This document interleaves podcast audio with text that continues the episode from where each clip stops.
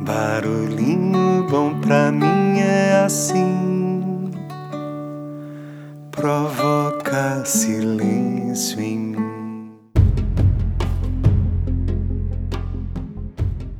No Barulhinho Bom de hoje eu vou compartilhar aqui uma bela metáfora que foi gentilmente enviada pra gente pela querida Tati Martins, nossa fiel ouvinte aí do Barulhinho Bom. Essa metáfora foi publicada no site momento.com.br e escrita pela redação do Momento Espírita, publicada em outubro de 2021. Então, vamos lá. O título é Duas Cerejeiras. Abre aspas. Cena curiosa à beira do caminho. Duas árvores, duas cerejeiras plantadas no canteiro próximo à calçada. Uma delas exuberante, repleta de vermelho, cheia de vida e chamando a atenção de quem passa. A outra, no entanto, a menos de cinco passos de distância, de aparência absolutamente oposta, totalmente seca, mirrada, como se estivesse morta. Causa estranhamento à vista de uns, causa pena a outros, olhar aquelas obras de Deus assim, em desigualdade tão grande. Estão no mesmo solo, recebem a mesma rega, o mesmo sol, mas tão distintas uma da outra. Um enigma. O tempo, contudo, tudo esclarece. As sementes passam e o mistério é esclarecido. Quem olha com atenção percebe que algo mudou significativamente. A bela cerejeira que antes estava florida agora está desnuda, sem cores. E aquela que antes inspirava piedade agora está deslumbrante e colorida. Cada uma teve seu tempo, cada uma realizou seu ciclo anual em momento distinto, e ambas trouxeram beleza ao mundo da mesma forma.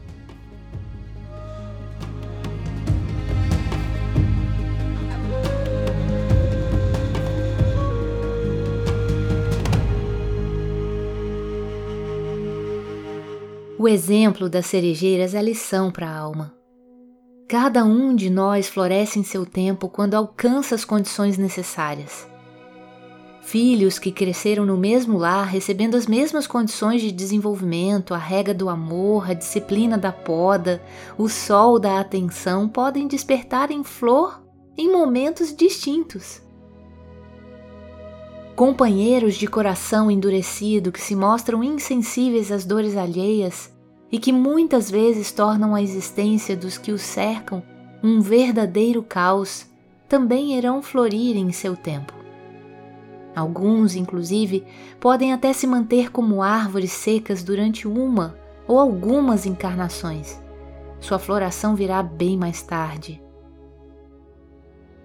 As semanas das árvores do caminho são séculos, milênios por vezes, para as almas imortais. Por isso, saibamos cuidar e julgar com maturidade. Em algumas ocasiões, agimos como um motorista apressado que, ao observar as duas árvores tão diferentes, logo conclui: uma deu certo, a outra não. Ou ainda, uma está viva e a outra morreu. A natureza é muito mais sábia do que imaginamos. Ela nos ensina a esperar e a saber olhar. Importante cuidarmos com os rótulos apressados. Pau que nasce torto pode sim se endireitar. Aliás, nasceu justamente para isso. E ainda não nasceu torto por um capricho da natureza, mas porque se tornou torto no passado. Rótulos são perigosos, atrapalham e nada ajudam. Todos têm jeito. Todos podem florir e vão florir talvez apenas não no tempo que nós esperamos ou que o mundo exige. Lembrando das árvores do caminho, aprendamos com a sabedoria do tempo.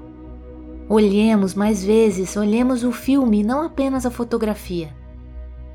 Que a natureza continue nos ensinando e nos oferecendo essa visão ampla das coisas.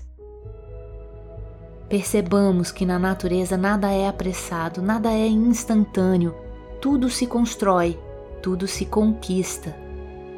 As leis divinas que regem os mundos são sábias, aprendamos com elas. E da próxima vez que observarmos uma árvore sem flores, ou mesmo uma alma seca pelo caminho, recordemos das duas cerejeiras. Fecha aspas. Uau, que tal esse barulhinho bom, hein? Como será que está o nosso olhar? Aliás, como será que está o nosso florescimento? Será que as pessoas, quando olham para a gente, vê a gente como qual tipo de cerejeira? E será o que, que a gente sente e vê ao olhar para as outras pessoas, cada uma no seu tempo, cada uma na sua estação, mas todas com potencial de florescer? Como é importante reconhecer o potencial de florescimento de todos nós e respeitar o tempo de cada um.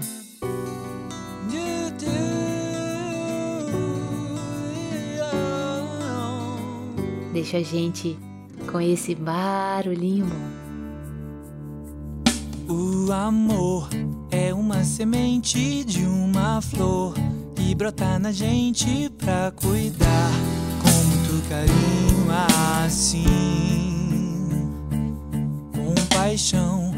e com amizade, com paixão e cumplicidade, coração fértil como um jardim. O amor, esse desafio quando for o tempo de frio e você chega até pensar no fim.